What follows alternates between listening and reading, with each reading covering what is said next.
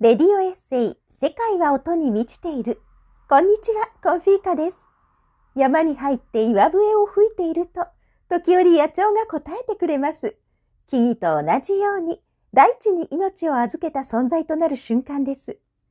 紅葉樹の森から縄文の心を、短歌とエッセイ風なトークに乗せて、また番組後半には訪れている森の音と、縄文時代から日本に伝わる石でできた笛、岩笛の音色をお届けしたいと思います。